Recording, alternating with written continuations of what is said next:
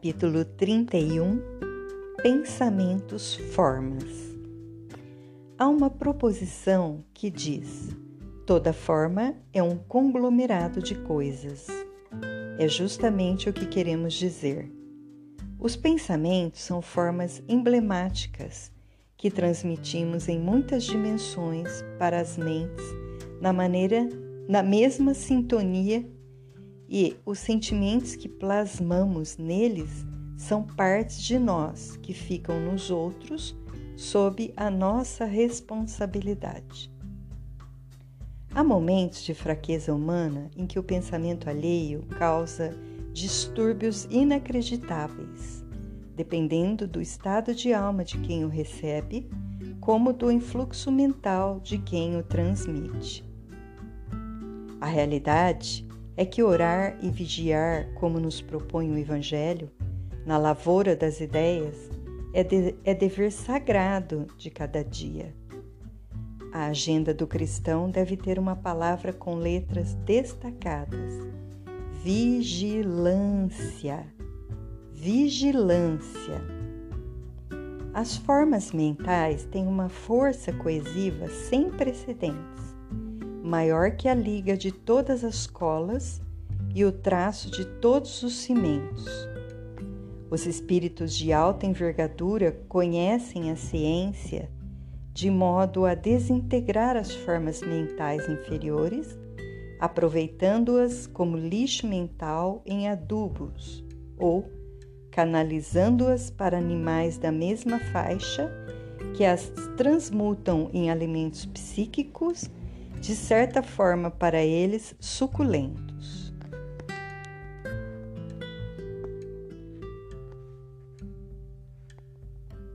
A estrutura congênita das ideias, quando se trata de alma evoluída, é de máxima importância, pois é nessa oportunidade que ela começa a amar o próximo Inicia seu dia doando o que mais lhe toca o coração.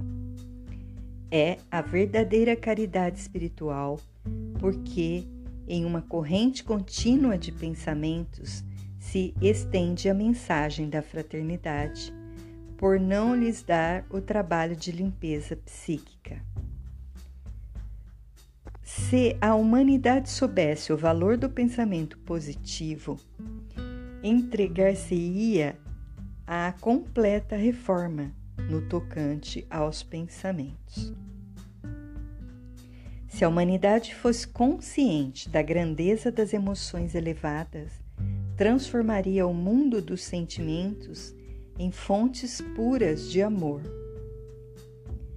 As correntes mentais inferiores, intercruzando os espaços da Terra e se ajustando por sintonia com as pessoas é que impulsionam os países às guerras, às calamidades, aos grandes desacertos financeiros. E essa troca de magnetismo decadente entre os homens proporciona as maiores promiscuidades, os desajustes dos lares e os desleixos morais por entorpecer as mentes e levá-las às mais baixas vibrações.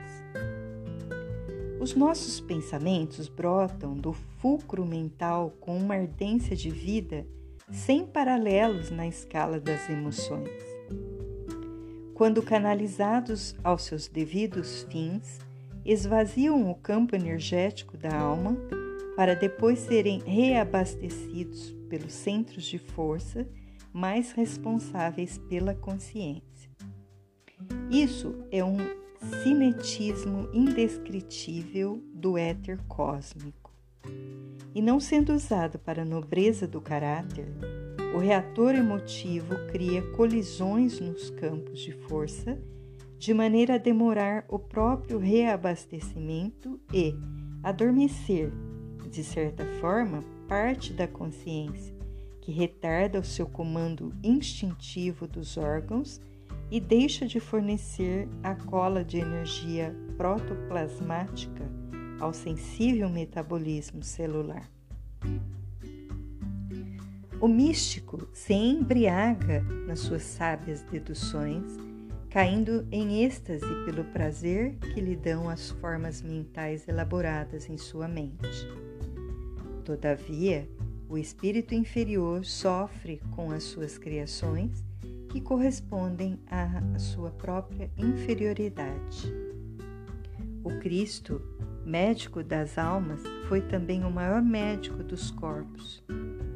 A especulação científica chegará algum dia à realidade do espírito, cinzelando os fatos com a ofici oficialidade de que os pensamentos bons são capazes de restaurar os homens e as coisas danificadas, como torturar vidas e desagregar formas na ação magnética inferior. Poderemos ser médicos de nós mesmos, elaborar remédios que nos possam curar. Isso depende da educação da mente. Configuração das ideias obedece a um plano evolutivo por excelência e pré-estabelecido por esquema do Todo-Poderoso. Entretanto, compete a nós outros uma intervenção cuja altura devemos alcançar, promovendo determinadas modificações no que concerne aos valores emotivos.